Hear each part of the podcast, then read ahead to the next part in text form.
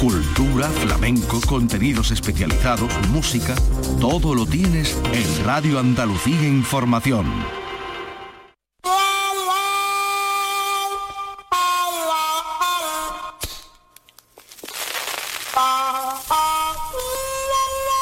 Aquí comienza el flexo de Paco Reyero.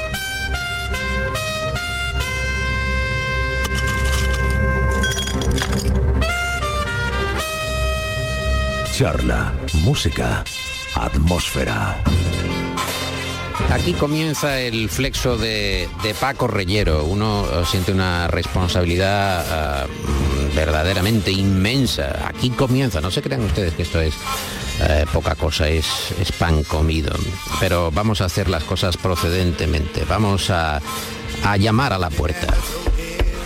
Se, se puede, porque claro, puede usted estar en estos momentos en un momento de, cariño, o algún arrumaco, o quizá esté estudiando concienzudamente y no le venga del todo bien que nosotros nos presentemos a esta hora de la noche. Pero uh, hay que recordar uh, cómo algunos viejos musicales están igualmente uh, reverdeciendo canciones que por otra parte son imperecederas.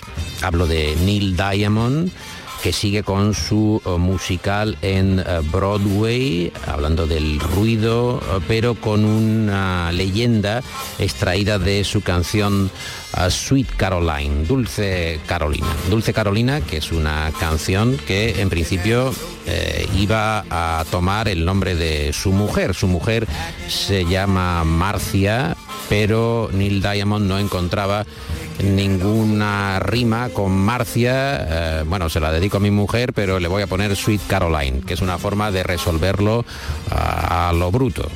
Como se llama, en fin, tiene un nombre que no va bien con la rima, ni asonante ni consonante, te la dedico a ti, pero se va a llamar de otra manera. Seguro que ahora hay una agrupación de afectados de nombres que no riman, que se ven claramente reflejados en esta triquiñuela de Neil Diamond. Pero la canción fue uh, un suceso, fue un éxito uh, en el año 69 y ahora es eh, la eh, canción que vuelve a sonar en ese musical. Hay un verso en esa canción, hay una parte de una estrofa que dice los tiempos buenos no parecieron tan buenos. Y es verdad, cuando estamos viviendo un momento eh, agradable, un momento que de alguna manera se incrusta, se graba en nuestra memoria, no lo percibimos como algo uh, especialmente bueno. Pero cuando echamos la vista atrás, tiene que pasar tiempo, tiene que hornearse ese recuerdo, es cuando le damos el valor. Y ha comparecido hace ya algún tiempo Neil Diamond en el teatro de Broadway donde se representa su musical, con gran éxito hay que decir, y con algunos problemas, con algunos achaques de la edad, ese momento sigue circulando y sigue siendo muy comentado. Un hombre ya golpeado por el paso del tiempo, que llega al escenario, está acompañado uh, por una mujer para uh, ver si tiene algún uh, despiste o algún problema. Y sin embargo, cuando suena la música, cuando suena Sweet Caroline, se produce un momento de éxtasis.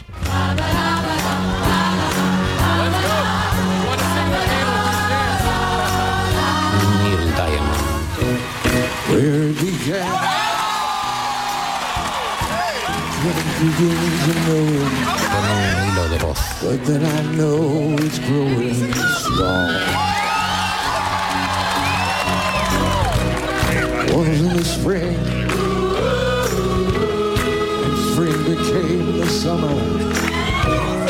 Who would believe you come along? Hand,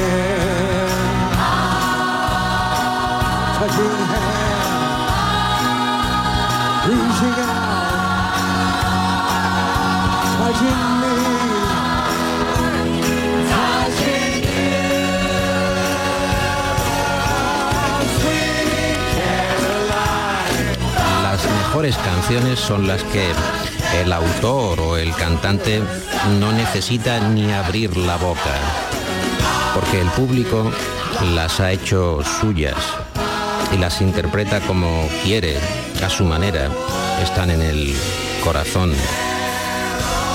Sweet Caroline con Neil Diamond. El Parkinson lo ataca, la música lo defiende. I can't begin to knowing, but then I know it's growing strong. Wasn't the spring, and spring became the summer. Who'd have believed you'd come along?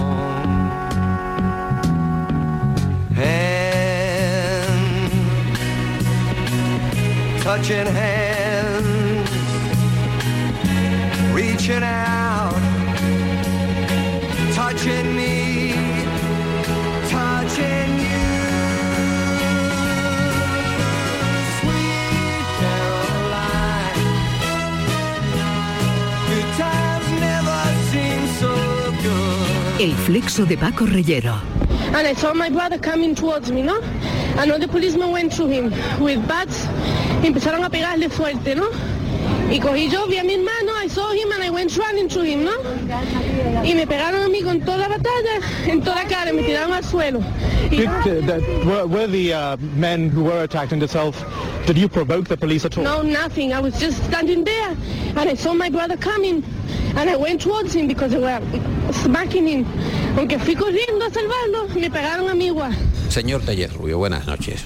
Hemos venido a buscarlo a la intimidad de Cádiz, donde usted reside eh, habitualmente o circunstancialmente, porque igualmente viaja sin, sin límites, se acumulan las cartas en su casa. Yo quería hablar con usted de ah, su vinculación sentimental, de su producción literaria, eh, de su relación íntima con el campo de Gibraltar y con Gibraltar concretamente.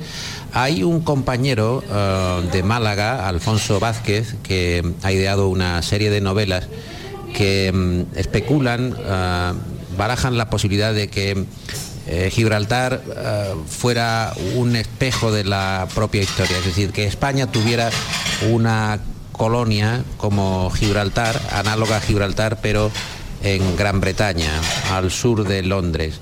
¿Se imagina tal circunstancia? que hubiera una colonia de Pues casi. andaluces eh, en las cercanías de Londres. Casi la tenemos. En Bristol es el gran puerto del Jerez, en Gran Bretaña está el Museo del Vino y una gran vinculación con, con algo tan esencial y tan español como es el vino. Yo creo que Bristol podría ser una buena candidata y en las cercanías además Rumasa tiene alguna que otra bodega. Eh, La especie de los monos de Gibraltar es Silvana macaco. Macaca. Macaca. eh, eh, consideran los gibraltareños que eh, en el momento que desaparezca el último ejemplar del mono o de la mona, entonces sí se podía producir la reincorporación de aquellas tierras a España. ¿Es así? Es una vieja leyenda que se restauró un poco en los años de la Segunda Guerra Mundial, en el albur de que esa circunstancia pudiera pro- producirse, y el propio Sir Winston Churchill animó a que se les diera un cuidado especial y específico a los monos, sobre todo para ahorrarnos problemas. No vaya a ser que tenga razón la leyenda y finalmente eh, la bandera británica dejara de ondear sobre el peñón en tiempos aquellos tan, tan procelosos como lo de la Segunda Guerra Mundial, en que Gibraltar se convirtió en una fortaleza frente a la expansión del Tercer Reich, sobre todo en el norte de África. Eh, ¿Hubo eh, más espías que en ningún otro sitio en Gibraltar durante una época, teniendo en cuenta que usted escribió Gibraltar Nido de Espías? Yo mm, creo que más espías no, pero más En función de la, de la pequeñez, de la estrechez del terreno. Le iba a decir que más espías que escribieran y que contaran que eran espías, sin duda, ¿no? Eso, lo- sin No duda- soy espía, pero eh, Los eh, espías el, aire, el, aire de- el, el halo de espía queda bien. ¿no? Los espías menos discretos de la historia del espionaje, del espionaje mundial se dieron allí en el, en el estrecho.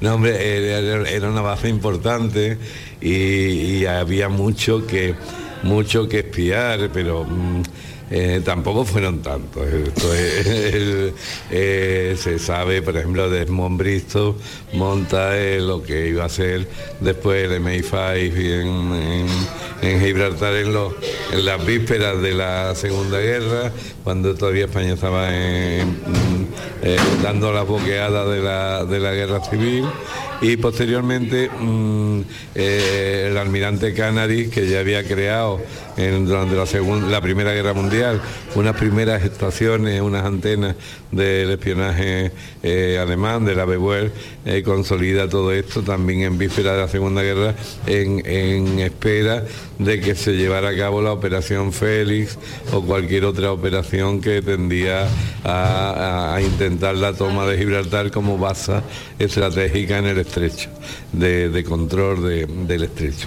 Estos son los dos grandes operativos. Después asociados a eso, pues hay dobles agentes que están en- a un lado y otro y a veces en, ambas eh, eh, zonas de, de- del espionaje bastante marcados, algunos asociados también a la, a la Armada Italiana, la décima flotilla más, que puso en, en pie el asedio con torpedos tripulados al Peñón, que ha sido muy literario. Por ejemplo, Ian Fleming, el padre de James, James Bond, Bond. que estuvo destinado en la Segunda Guerra Mundial en Gibraltar, eh, saca estos torpedos en, en una de las novelas de James Bond y también aparece en la en Operación Trueno, aparece en, la gran pantalla. Eh, Arturo Pérez Reverte dedica su última novela, El italiano, a este, a este episodio. Y ahí también hay casos de dobles espías vinculados eh, con uno y otro.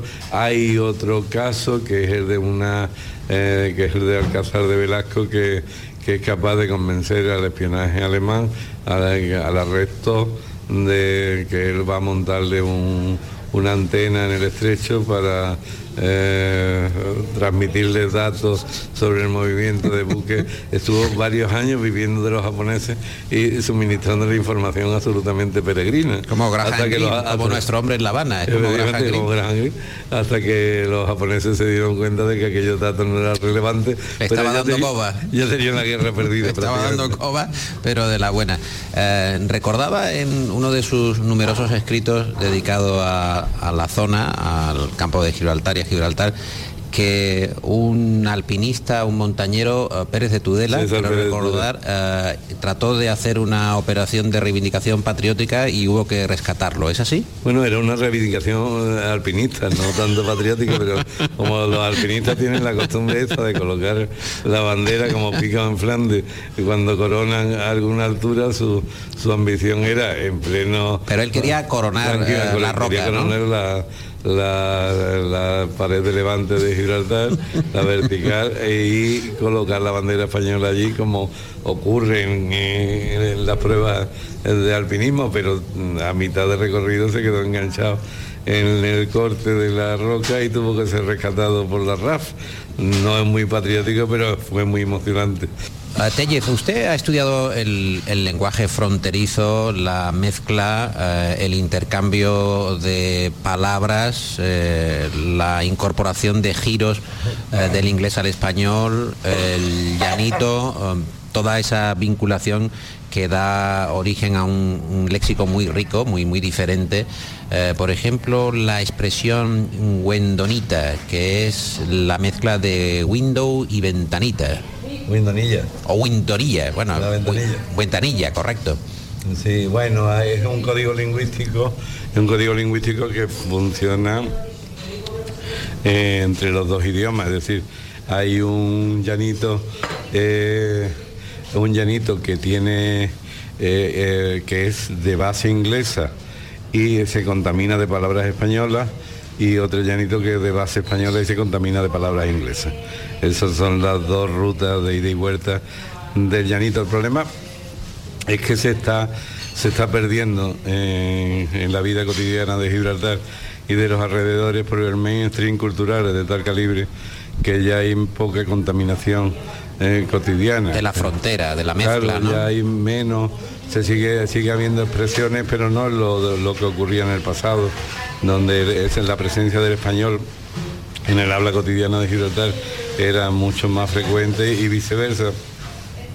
La presencia del inglés también. Eh, ahora los angloparlantes pues tienen una formación eh, en inglés muy sólida, eh, que ya no es solo por la televisión, que también, sino eh, también el- eh, los estudios universitarios en Gran Bretaña, eh, etcétera, le, consolidan una forma expresiva inglesa bastante eh, correcta y de bastante alto nivel. Eh, antes los niños veían los dibujos animados en español en, la televisión española y, los veían en inglés en la televisión gibraltareña. Ahora solo lo ven en inglés porque están abonados a las grandes plataformas en, en Gibraltar y ya esa toma de contacto con el español pues se ha perdido. Tiquete es otra ah, palabra que usted apuntó, que es la mezcla de, de ticket y de billete. el tiquete. Bueno, y expresiones enteras como el llámame para atrás, que quiere decir devuélveme la llamada, o eh, los clásicos de, de mi infancia, chingua, chewing gum, que es el chicle, o liquor bar, licorice bar, que es el regaliz, eh, en fin, hay un acervo de palabras y de palabras absolutamente entrañables. ¿Al Ahora, Liquindoy llega desde así, Gibraltar? eh, ¿O puede tener un Puede origen? también, también eh, roteño, eh, pero eh, forma Al parte de es estar atento, no te Eh, despistes. look into it, viendo a ver lo que hacen. Y también, por supuesto, la gloriosa forma del chumino, el chuminao, que, que también proviene del inglés y probablemente de- del ámbito prostibulario en donde se utilizaba ese idioma en la España de- del siglo XX. Ahora hay un- varias universidades españolas y Cambridge en el Reino Unido que están intentando eh, restaurar el llanito, estudiarlo y evitar que se pierda. Le han dicho muchas veces show me now.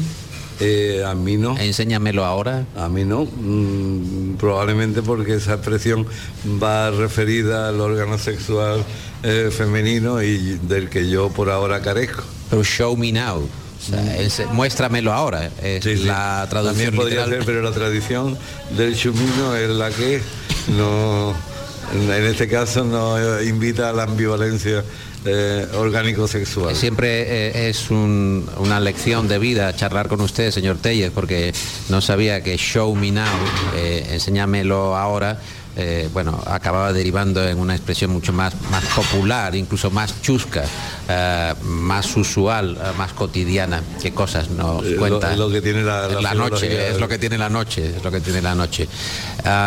Gibraltar, Algeciras, los espías y hay un cocinero que usted también ha glosado en distintas páginas. Eh, creo que se llama Pepe y tiene o ha tenido un eh, canal de cocina eh, que es eh, parte en inglés y parte en español con su particular acento. Me parece que se llama Pepe Spot, ¿puede ser? Sí, sí, en, en- en Gibraltar y desde luego uno de los ejemplos vivos de la vigencia de la cocina gibraltareña y del, y del argot gibraltareño. Si le parece lo vamos a escuchar. Welcome back. And now we are ready to show you how we can do that um, lovely uh, mm, packed lunch for children, um, something different. Or probably you're doing it at home already. I Yeah, think. no, yo qué sé, a lo mejor Probably somebody's doing at it. home. But this is a new idea that's come about and it gives, no te lo comas todo. mamá. Anyway. ¿Viaja usted con mucha frecuencia a Gibraltar?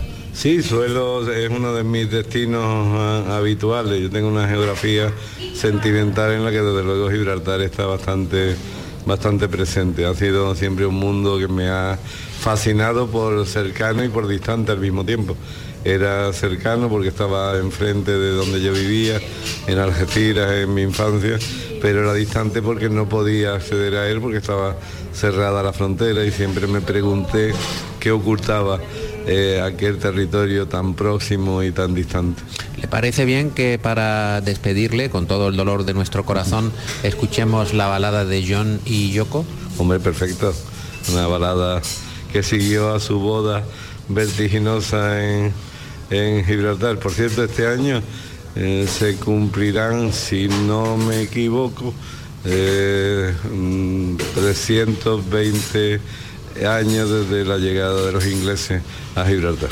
Eh, Lennon eh, se casa como un trámite y está unas horas en Gibraltar Sí, sí, fue- para ah, firmar su matrimonio con Yoko. ¿Es así? Ha- Hacía falta para que lo admitieran en el hotel y poner en marcha el proyecto de esta canción y de ese pequeño documental y necesitaba tener los papeles en regla. En Holanda tardaban más tiempo y finalmente eh, le hicieron un matrimonio express en Gibraltar y, y fue cuestión de horas. Llegó por la mañana y se fue eh, tres horas después. Vamos, apenas, apenas estuvo en, en Gibraltar, pero eh, Dejó ha- huella. Ha dado para mucho, a mí me dio para un relato del que estoy muy contento. Huella y, y producción. Sí, porque además está eh, Lennon y Yoko Ono en la foto de su libro. La portada de. La portada. de Profundo Sur. Un abrazo, señor Tellez. Un abrazo, señor Rollero. Standing in the dockets of Hampton, trying to get to Holland or France. The man in the Mac says you've got to go back. You know they didn't even give us a chance. Christ, you know it ain't easy. You know how hard it can be. The way things are going, they're gonna crucify me. Finally made the plane into Paris. Honeymooning down by the Seine. Peter Brown can make it okay. You can get married in Gibraltar in Spain. Christ, you know it ain't easy. You know how hard it can be. The way things are going, they're gonna crucify me. Drove from Paris to the Amsterdam Hilton. Talking in our beds for a week. The newspaper said, say what you're doing in bed. We're only trying to get us some peace. Christ, you know it ain't easy. You know how hard it can be. The way things are going, they're gonna crucify me. Saving up your money for a rainy day. Giving all your clothes to charity. Last night the wife said, oh boy, when you're dead, you don't take nothing with you but your soul. Think. El flexo de Paco Reyero. Hay veces que, muchas veces hay que decir, que lo que comentamos, lo que expresamos con palabras no tiene nada que ver con lo que realmente queremos decir. En esto son especialistas los ingleses, los británicos. Y un eh, diplomático eh, francés que estuvo viviendo en Inglaterra durante mucho tiempo, Tony Meyer, descubrió cómo se comportaban eh, los ingleses con respecto a lo que decían y a lo que pensaban. Cuando un inglés dice quizá me equivoque, está diciendo realmente estoy absolutamente seguro. Cuando dice no sé mucho de eso, lo que realmente quiere decir es soy un auténtico especialista. Cuando dice ningún problema, lo que quiere decir es qué espanto. Y cuando finalmente comenta en un encuentro casual en la calle, imprevisto e incluso incómodo en la despedida, tenemos que vernos, el inglés está pensando adiós, pero adiós para siempre y que nunca te vea más. El flexo de Paco Reyero.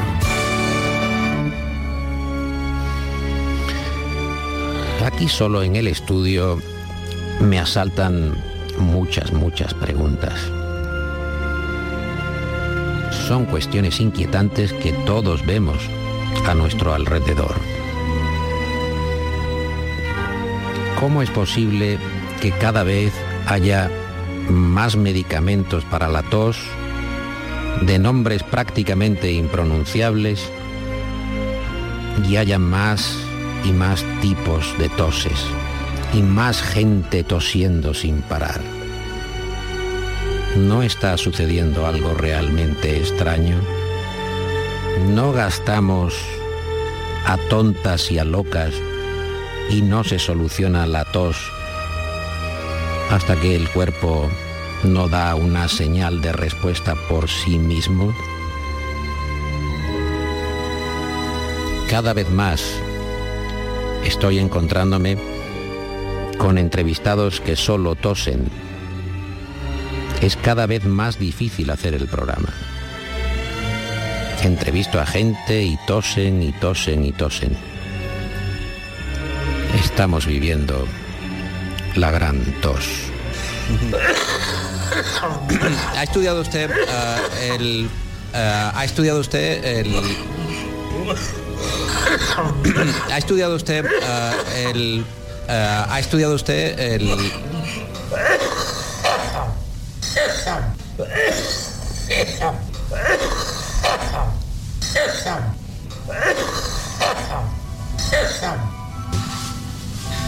A ver qué medicamento, a ver qué compuesto acaba con esta tos, amigo. El fresco abre caminos nuevos bajo las estrellas.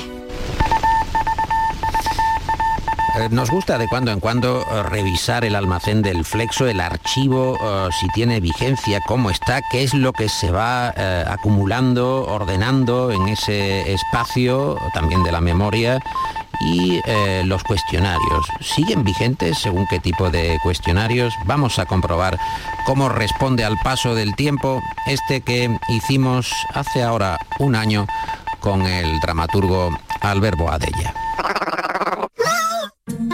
Señor Boadella, ¿cuál es su idea de la felicidad perfecta? Eh, una dosis de morfina en pleno cólico nefrítico. ¿Cuál es su gran miedo? El que la posibilidad de un director general del universo sea solo una ficción. ¿Cuál es su rasgo más característico? Reírme de lo correcto y lo intocable. ¿Cuál es el rasgo que más le desagradaría de sí mismo? Eh, la falta de interés sobre lo que no me atañe.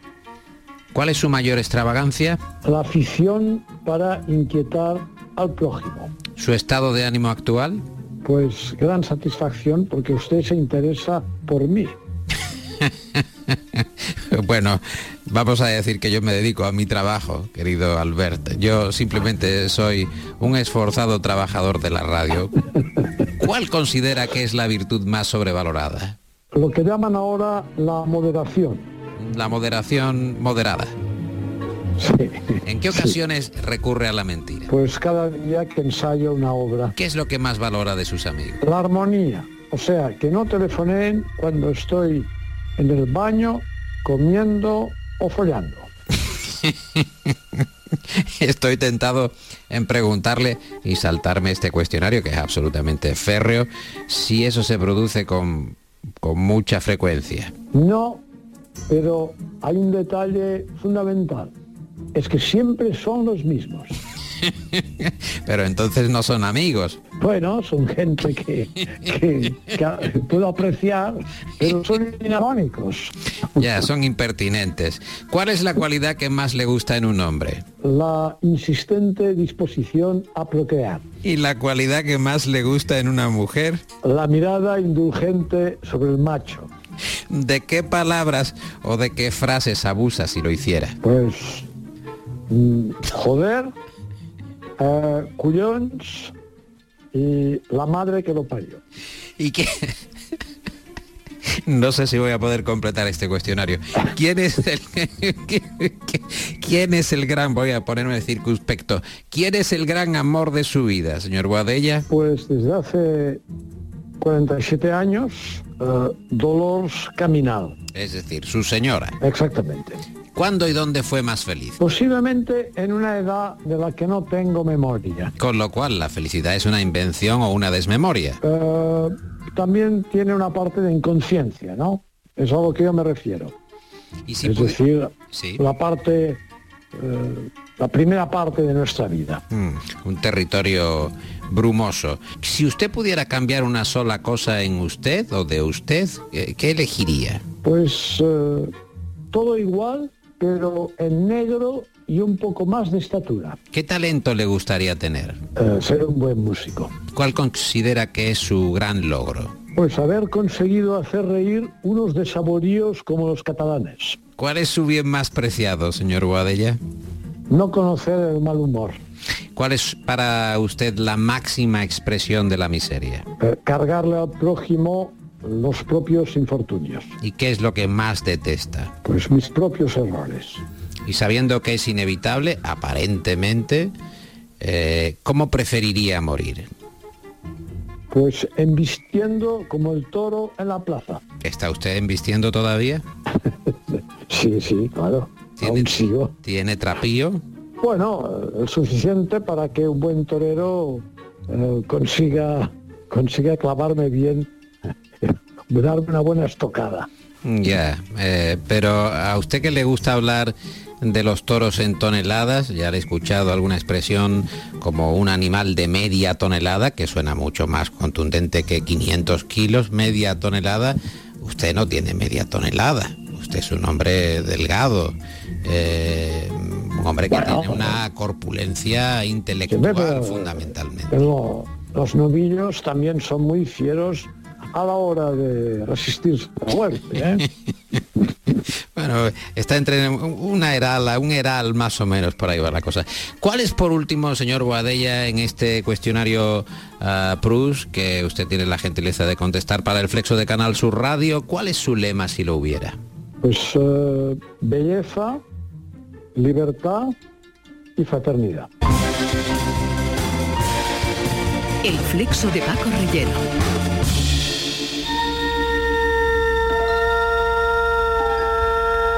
Ya se aproxima, Space, the final frontier. viniendo desde la última frontera. These are the voyages of the starship Enterprise. Un hombre con la imaginación más portentosa de toda la galaxia. New life and new civilizations. To boldly go where no Optó a un papel cuando George Lucas hizo el casting de la Guerra de las Galaxias. Pero su modestia, incluso su modestia de Jedi, en otro tiempo se decía simplemente Jedi, le llevó a decir que no. Finalmente ha recalado, como no, en las noches del flexo. Es el gran Juan Herrera Salazar. Admirado Juan, ¿cómo estás? Pues estoy mirando por la ventana a ver si llueve, saco la mano y parece que, pero no, No llueve. no, esto es una intríngulis porque claro, a este paso voy a tener que dar de beber a mi perro con quitándole el agua a los pájaros. ¿Tú eres de, de Cabañuelas? Yo sí, claro, claro. ¿Ves el esoterismo el en el campo conocimiento tradicional? básico, claro, sí, sí. Además ya sabes que en La Mancha eso es casi una religión. ¿Y consideras que el campo es mágico en cierta medida? Hombre, solamente tienes que salir y ver cómo crecen los espárragos. O sea, tú dices, pero ¿cómo es posible que crezcan espárragos silvestres? Esto es una cosa inaudita si no ha llovido nada. Bueno, pues hay espárragos. Y el calentamiento global que, que está aquí. Sí, pero a mí, me- fíjate que te digo Pero que... vas me muy abrigado tú siempre. Sí, yo sí, yo sí, porque nunca tengo... Y en invierno el refajo está colocado. Yo llevo siempre una térmica, esto me lo pongo encima del bañador. O sea que yo eh, no descuido en los enfriamientos, pues son muy peligrosos, claro. Pero, ¿cómo va eh, la adquisición de los jerseys invernales de Juan Herrera? No, yo compro, digamos, cada invierno me proveo de una buena cantidad de camisetas térmicas, que esto es lo más importante, y luego encima le voy poniendo lo que va cayendo. Pero me contaste una vez que tú tienes que encargar los jerseys porque tienes un determinado modelo que utilizas con asiduidad, que es la repetición en distintos colores del mismo modelo, pero que cuando vas a la tienda, a una tienda que tú recurrentemente eh, acudes, dicen, este año no han llegado. Claro. Que yo utilizo el chaleco con botones. El chaleco con botones. Entonces, claro, hay años donde de repente llegan chalecos y luego durante un tiempo indefinido te dice el dependiente de turno, este año no han venido. Que es un concepto como si fuera algo esotérico que viene de Oriente, tal vez por algún sistema in- insospechado. Y lo cierto es que mientras que no hay, yo tengo que acumular un stock porque si no, como no sé cuándo van a volver a venir, pues esa es la historia. Y es que cuando se trabaja en estudios de grabación, tú sabes que en la calle hace frío, en el pasillo me refiero, pero entras y hace un calor increíble. Entonces tienes que llevar una prenda que no te la saques por la cabeza, porque si no los cuatro pelos de la calva se te quedan fatal. Y entonces lo lógico es llevar una prenda de quita y pon cómoda, que sea por un lado abrigadita del cuerpo, pero que te deje una cierta libertad de brazos. Y el chaleco con, botones es lo perfecto, es lo ideal. ¿Tú crees que es exagerada esa sensación que tienen algunos extranjeros del norte de Europa, donde hay eh, regiones mucho más frías que nuestro eh, bonancible eh, sur, nuestra queridísima Andalucía, de que en Andalucía hace más frío dentro de la casa que fuera de la casa? ¿Se podría dar esta aseveración Eso- por defendible? Eso, eso está comprobado. Baby, baby, it's cold inside. Eso está comprobado. O sea, en Andalucía, dentro de las casas hay pingüinos. Fuera en la calle, la gente está tomando sus cañitas en una mesita y al solecito, pero entras en la casa y te tienes que poner bufanda. Yo a veces duermo hasta con gorro, no te digo más. Y por tanto, ¿por qué tienes que defender o por qué has advertido más que defender algunos efectos benéficos del No, calentamiento? yo es que soy partidario del calentamiento en general. O sea, el calentamiento para mí es una cosa positiva. O sea, en un partido de fútbol, cuando hay calentamiento es cuando viene la pasión. O sea, un partido de estos que juega de vez en cuando estos equipos de, de Guardiola y estos que se pasan tres horas pasándose el balón, ahí no hay pasión, ahí no hay, ahí nada, eso es un mamoneo, eso es como cuando una persona ya mayor tiene pocos dientes y tiene que pelear con un garbanzo que está un poco duro, a ver cómo lo, lo Cómo da, lo a ver traga, cómo atira, cómo acierta. Sí. Bueno, pues esto con el juego de esta gente. A mí me gusta la pasión y el calentamiento. Y el calentamiento global yo creo que tiene muy mala prensa, pero para mí es injustificado. ¿A quién hace daño, por ejemplo, que en enero haya 20 grados? ¿A quién hace grado? A nadie. Todo el mundo agradable en la calle, tomando su cafelito, pero el sol. Luego, por ejemplo, que no emigran las cigüeñas. Pues muy bien. ¿Y a quién le importa que no emigren las cigüeñas? ¿No? A los curas de, la iglesia será a lo mejor. Pero en todo caso, al resto de la población, ver cigüeñas. Ayer vi una, por ejemplo, aquí, volando por encima de mi casa. ¿Y cuál es el problema? Pues precioso, una cigüeña que pasa, la saludas, hasta luego Lucas, irá a alguna casa a dejar un niño. Yo lo veo Pero además nadie le ha preguntado a la cigüeña, porque a lo mejor la cigüeña dice, yo aquí estoy mejor que haciendo una migración. Yo si la hubiera en disgusto se notaría, porque la cigüeña estaría mohina, se morirían las cigüeñas, pero yo lo que veo es que cada vez hay más cigüeñas y no se les ve disgustadas, vamos. Yo creo, yo creo que el calentamiento global, como concepto, yo creo que es una cosa incluso positiva, porque tiene estas posibilidades de que la gente que no tiene dinero ahorre en calefacción. Tú abres bien las ventanas, entra el solecito, a- ahora en invierno que el sol viene bajo y entra mucho en las casas, porque esto a la gente hay que decirlo. El verano el sol cae verticalmente de arriba abajo y en invierno el sol es horizontal, con lo cual es mucho más democrático, ¿no? Se alargan las sombras, pero también eso quiere decir que el sol entra en las casas. Y una casa que tiene la suerte de que se abre la ventana y entra el sol, pues te está entrando la calefacción por la ventana. La calefacción natural. ¿Y eh, los esquiadores que se quedan sin nieve, no te eh, sientes tú afectado por ese motivo? No, porque yo creo que... Calentamiento que afecta los que, a los la que más formación de la sufren con nieve. esto de los esquiadores son los traumatólogos. Porque al no haber aquí no hay piernas rotas, no hay tobillos torcidos, etcétera. Y eso es menos negocio para, los traumatólogos. Yo al esquí no le encuentro mucho sentido porque es el principio, el principio de la física. Es decir, todo cuerpo que se lanza por una cuesta abajo termina esmorrándose en la parte inferior. Esto es así. Tú tiras una piedra y Sísifo se le cae la piedra de la montaña y termina en el valle. Y vuelve Sísifo a subir, en este caso el telesilla, que no deja de ser una estupidez bajar un tío, volverlo a subir, lo que, bueno, es un ascensor, pero raruno, ra- extraño. Yo la verdad es que no le encuentro al, al esquí mucho futuro tampoco. Fíjate que conocí yo a Paquito Fernández Ochoa. Y Paquito era muy simpático, era muy simpático. Era un tío que tenía esa cara de niño y esos mofletes. poco que de pillo. Siempre se estaba riendo el Sí. tío. Y la verdad es que compartimos varios, varias ferias y charlábamos y jugábamos a veces eh, un poquito a, a la broma, ¿no? Jugábamos al fútbol y, a- y a hacer algunas cositas. Eh, Era un tío encantador. También le gustaba torear. Toreaba muy bien, ¿eh? Por cierto, de salón, ¿eh? También le vi torear un- una vez una becerra. O sea, que tenía... Es lo único que tenía en común conmigo, porque el esquí no, claro, yo el esquí no. ¿Y tú nunca has esquiado? Hombre, no, por supuesto. ¿Te has comprado alguna vez algún aparejo deportivo? No, no, no. De ese tipo no, no, no. No, eso es que yo no lo encuentro humano, o sea, lo encuentro, incluso te digo más, hasta la escalada la veo más interesante que el esquí. Porque, por ejemplo, Pero tú con un mono de esquí estarías... no, no, no, parecería el muñeco de Michelin. No me veo yo, no, no me veo. Con su toque fluorescente, por ejemplo, un lila No, yo o soy un amarillo. Yo soy sobrio, no, no, no. A mí ese, ese tipo de ¿Nunca has tenido la tentación de ir, por ejemplo, a, a Chamonix o a... No, no, porque yo a los ricos no les envidio nada. O sea, por ejemplo, ponerse un animal sudoroso entre las piernas, que es lo que llaman equitación. Yo esto no lo veo interesante, porque el, el animal va hecho polvo, huele mal, el sudor del caballo es espeso, parece espuma de afeitar.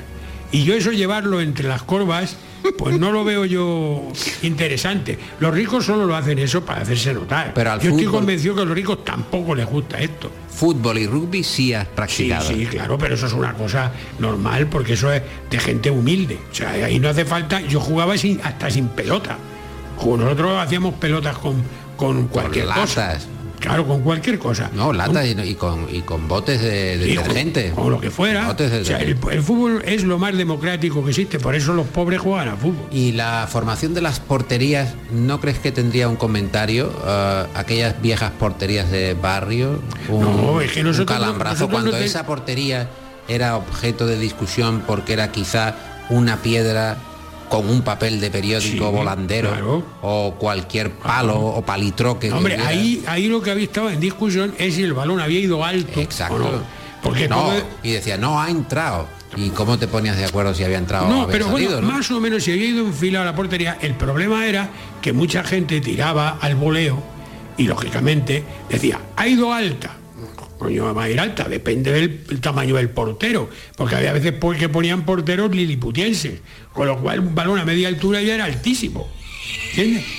Por no hablar de que los postes tenían el tamaño aproximado de una mesa de Claro, y ni, despacho. ni media cuarta, eso no tiene... Claro, es no. que un palo tan gordo no, no existió nunca. Y ver los partidos en los campos es ver un partido diferente al de la Hombre, televisión. No tiene nada que ver. Porque además tú no eres especialmente partidario de la eh, realización de las retransmisiones. Al revés. Tal y como está No, no, no. siendo programada. No, no, no, porque está programado para que veamos la publicidad que está alrededor del campo. Esto se lo pregunté a un amigo mío que hace en estas cosas de las retransmisiones y yo le dije, oye, el plano máster, el plano que ocupa todo el campo, está hecho de tal forma que los, los jugadores, incluso en un televisor enorme, los jugadores desaparecen. Y entonces, y esto es un plano horrible. Y es el que mantiene más tiempo. Hay que vender Y él me dijo, no, no, los es que la publicidad que está alrededor del campo, el mismo momento que estamos viendo este partido en España, se está viendo, por ejemplo, en China. Y en China la publicidad, la misma que estamos viendo, lo que sale es otra publicidad porque tiene una máscara y ahí aparece en el mismo sitio, en el mismo campo, Huawei. pero en, en chino. Claro, lo que sea. ¿vale? Con lo cual, en los tíos ese plano lo cuidan como a su hija. Pero al, tío que pagamos por ver el partido, nos están haciendo la puñeta, porque no vemos nada, claro. A por no hablar de las repeticiones, que son fenómenos asombrosos, o sea, prácticamente paranormales. Hay jugadas que no se repiten y hay otras que se repiten cinco veces. Claro, entonces, eh, ¿quién hacen estos misterios? Yo le he hablado a Iker Jiménez y Iker Jiménez va a dedicar un especial a este asunto. ¿Cómo es posible que haya repeticiones que las ponen 10 veces desde todos los ángulos y otras que son graves no ponen ni una? Eh, me dijiste, lo de Iker Jiménez es probable que se lleve a término, pero me anunciaste eh, hace unos días que Pedro Sánchez se iba a encargar personalmente de saber el equilibrio entre objetos que tienen funda y objetos que no lo tienen. Y me dijiste que la eh, sobrecubierta de la mandarina era un despilfarro, mientras el tenedor o la cuchara no está, eh, en tu opinión, eh, convenientemente protegida Hombre, o presentada en los no es mi restaurantes. opinión. Tú entras en un restaurante Eh, no, no, si yo digo que tu argumento era tu argumento era firme. Eh, era sólido desde el punto de vista de la, de la higiene. Eh, sí, de la higiene. Pero digo yo, ¿ha habido noticias si Pedro Sánchez se está encargando de este tenor o no? Bueno, Pedro está ahora complicado porque está el hombre con un ir y venir, tiene que negociar, tiene que mirar a ir a, a Bélgica, tiene que venir, tiene, en fin, tiene ahí una serie de, de gentes que hacen esas cosas. Preliminares. Lo, no, lo que son el tira y afloja, que la base de la vida es el tira y afloja. Ahí es donde estamos. Y la verdad es que no sabemos si será niño, será niña, qué pasará, estamos ahí, va a haber elecciones, no las va a haber, va a haber anticipación, no va a haber, estamos ahí, y yo a Pedro le noto mohino, le noto, Este le noto ahí raro. Este país es insólito. Acaba de comenzar la legislatura y ya que si va, o sea, el, el planteamiento es que se va a acabar la legislatura eh, cuanto antes. Eh, te has despedido como León. Hemos escuchado recientemente eh, la banda sonora de John Barry de Memorias de África. Me veía yo ya eh, sobrevolando los flamencos y las especies de Kenia en el, bimotor de, Robert Redford, allí con, las gafas puestas de, aviador. Te has despedido también como eh, están llamando eh, de, de Moncloa ahora. No, dile, a Pedro que ahora no puedo. No, no, porque estás asesorando el asunto. ¿no? Eh, Bueno, si, si insiste, no lo vamos a atender. No, porque como luego quiere que hable con Contreras. Pedro, no. Yo con Contreras no voy a hablar. Bueno, eh, el león, eh, has hecho también el caballo. ¿Cómo nos vamos a despedir hoy? ¿Qué- ¿Con qué música quieres que nos despidamos? Por Hombre, favor? yo, yo pondría el Cóndor pasa. Porque es una música que detesto. ¿Por la versión de eh, Simón y Garfunkel? No, a mí me gusta la de Atahualpa Yupanqui. Claro, hombre, que Simón y Garfunkel no... eh, Pero ¿qué bueno, tiene hay- que ver porque Simón y hay- Garfunkel pero hay con una, el- hay una versión. Sí, hombre, pero es completamente inadecuada porque ellos son neoyorquinos, donde van ellos con el Cóndor pasa. No, ellos son de Manhattan directamente. Ahí, pues fíjate. Entonces, vamos entonces con el cóndor pasa. Y esperamos el refrán de Juan Herrera Salazar. Adelante, Juan. No por mucho bajar esquiando se llega a ser el Yeti. ¿Cómo hemos llegado a esta conclusión? Pues porque tengo la experiencia de ver mucha gente que ha bajado esquiando y no le han crecido pelos en los pies ni nada. Y no es el Yeti.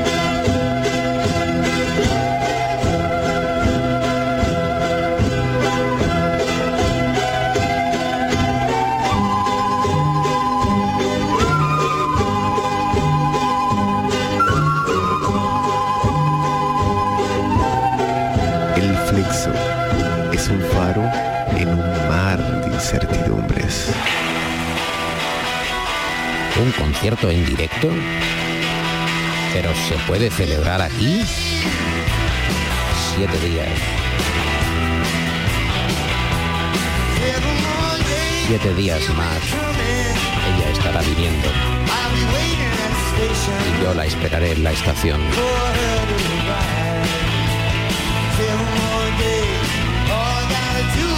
Siete días más. Todo lo que tengo que hacer es sobrevivir.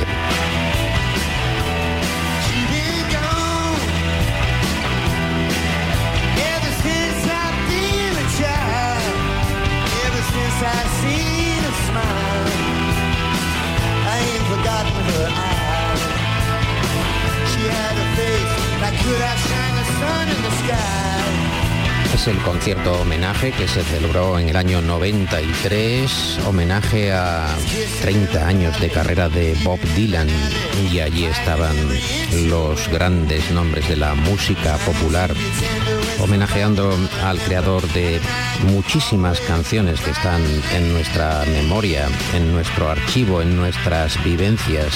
Aquí cantando y a la guitarra Ron Wood y este clásico llamado Siete días, Seven Days.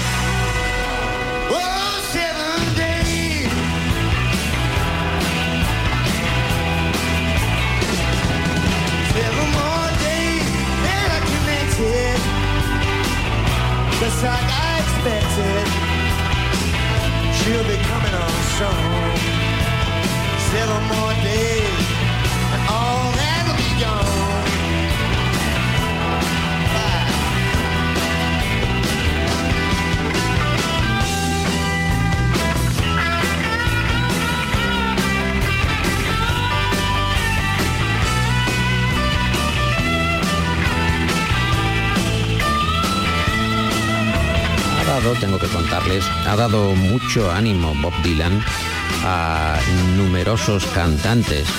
Ahora mm, muchos cantantes que están de moda no cantan absolutamente nada, o sea, son desagradables, como un grillo con paperas, eh, podríamos decir.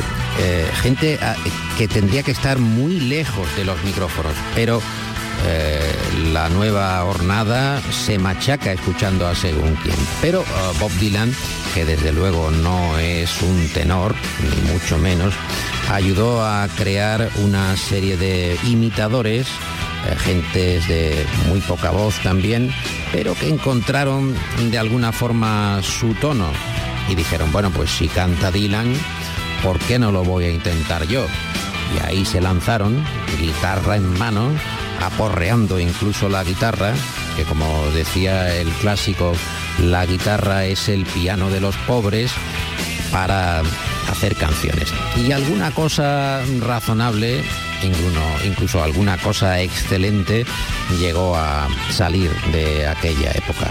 Bob Dylan, el escritor de canciones, el mito, ahora ya con 83 años, aquí en la versión de su clásico Siete días de Ron Wood, un hombre también de vida muy intensa. Este programa se llama El Flexo, es el programa para las noches de la radio en Andalucía. Esperemos que estén cómodos, que estén confortables quizá con las manos en el volante, quizá haciendo algo de carretera o convenientemente cobijados bajo el calor del hogar.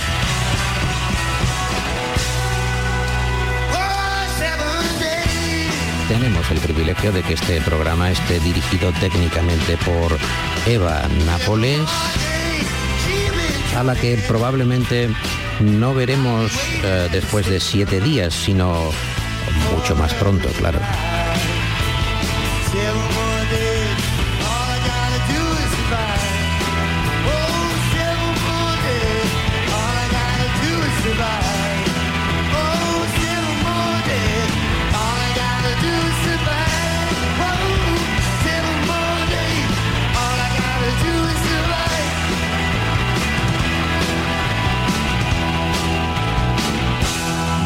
Soy Paco Riquero. Disculpen que tenga la descortesía de irme.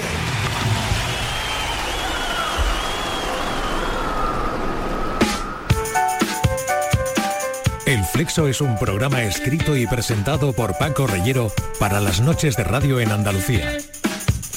Las cuñas de publicidad son obra de la agencia Genaro y Asociados. Más que una agencia, una banda integrada por los hermanos Genaro y David Gallardo, Pepe Rosales y Salva Gutiérrez. Yo soy la voz del flexo, voz natural, voz humana, voz que acaricia, nada que ver con las voces recreadas por inteligencia artificial. Y les doy a todos ustedes las buenas noches, con el deseo de verles por aquí mañana a la medianoche. El flexo, de lunes a jueves en la medianoche en Radio Andalucía Información.